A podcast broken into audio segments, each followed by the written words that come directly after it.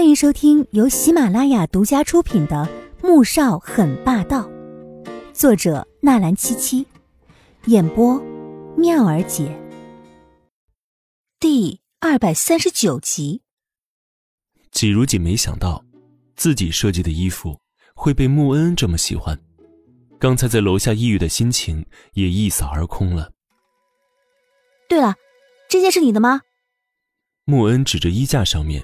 那套粉蓝色的同款，却要相对保守、优雅大方一些的蕾丝旗袍，问道：“哎，这个是我给妈做的，但是怕她不喜欢，我就挂在这儿了。”季如锦怕自己的衣服送过去，不但得不到婆婆的欢喜，反会被羞辱一番。穆恩将衣服取下来，朝季如锦眨了眨眼：“放心，我来搞定。对了，你自己没做吗？”他突然想到了什么，又好奇的问道：“说到这个，季如锦的脸突然红了起来。他怎么会没做呢？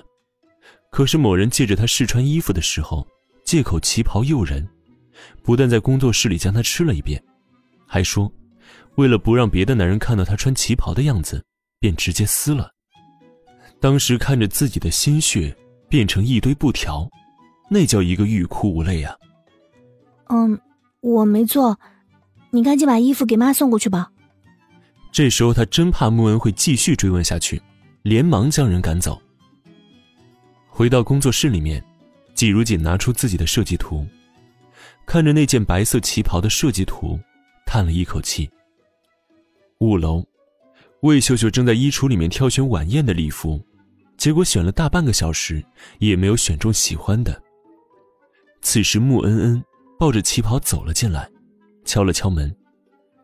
魏秀秀转过头，看到女儿眨着眼睛，一副讨好的样子，心头一软，却还是装出一副生气的样子来。你来做什么？是嫌把我气的还不够吗？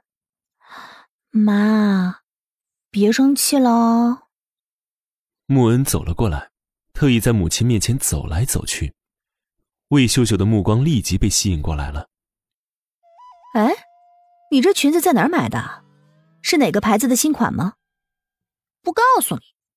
不过，这条送给你啦。说着，将手中抱着的粉蓝色旗袍放在床上。魏秀秀立即拿起来一看，顿时眉开眼笑。呵，你这丫头还知道送妈礼物了。穆恩恩笑了笑。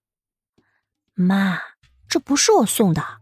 是嫂子她做的。魏秀秀的脸色立即沉了下来，将旗袍扔回了床上。妈，你不喜欢吗？这可是嫂子特意为你亲自设计、亲手做的。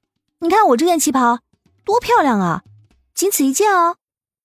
穆恩恩笑眯眯的转了个圈儿，魏秀秀眼底却露出一抹嘲讽之色。亲自设计，哼，他还真是会抬高自己。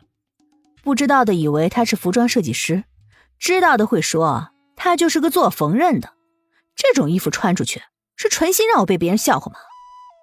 穆恩恩脸上的笑意凝住，他终于明白，为什么嫂子不敢亲自送过来了。妈，你要是不喜欢，那我拿回去了啊。说着，拿起床上的旗袍，小心收好。他真是弄不懂。母亲以前说话明明不是这样刻薄的，怎么现在会变成这样呢？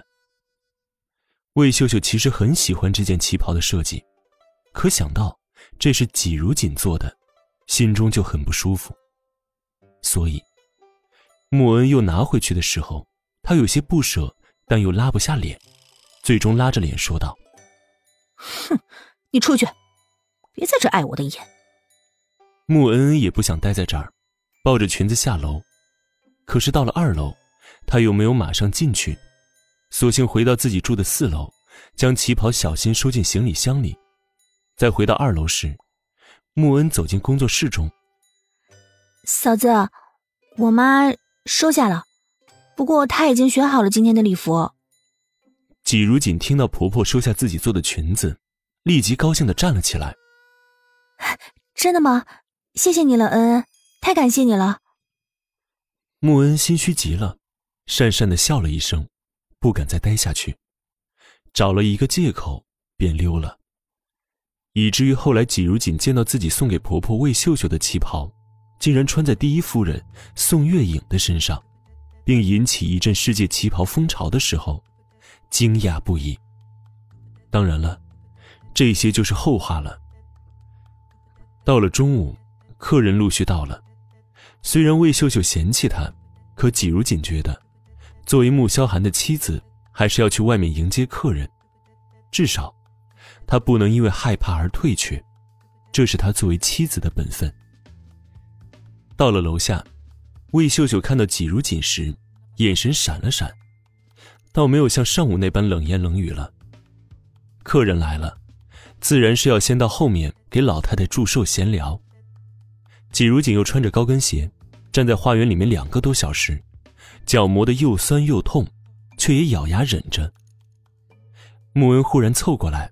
小声说道：“嫂子，听说苏家也会来，你要不上楼去吧？”自从季如锦被绑架之后，穆恩对于苏家是充满了讨厌。想到因为老太太的生日，嫂子还要在这里笑脸相迎曾经伤害过他的人，心中就格外难受。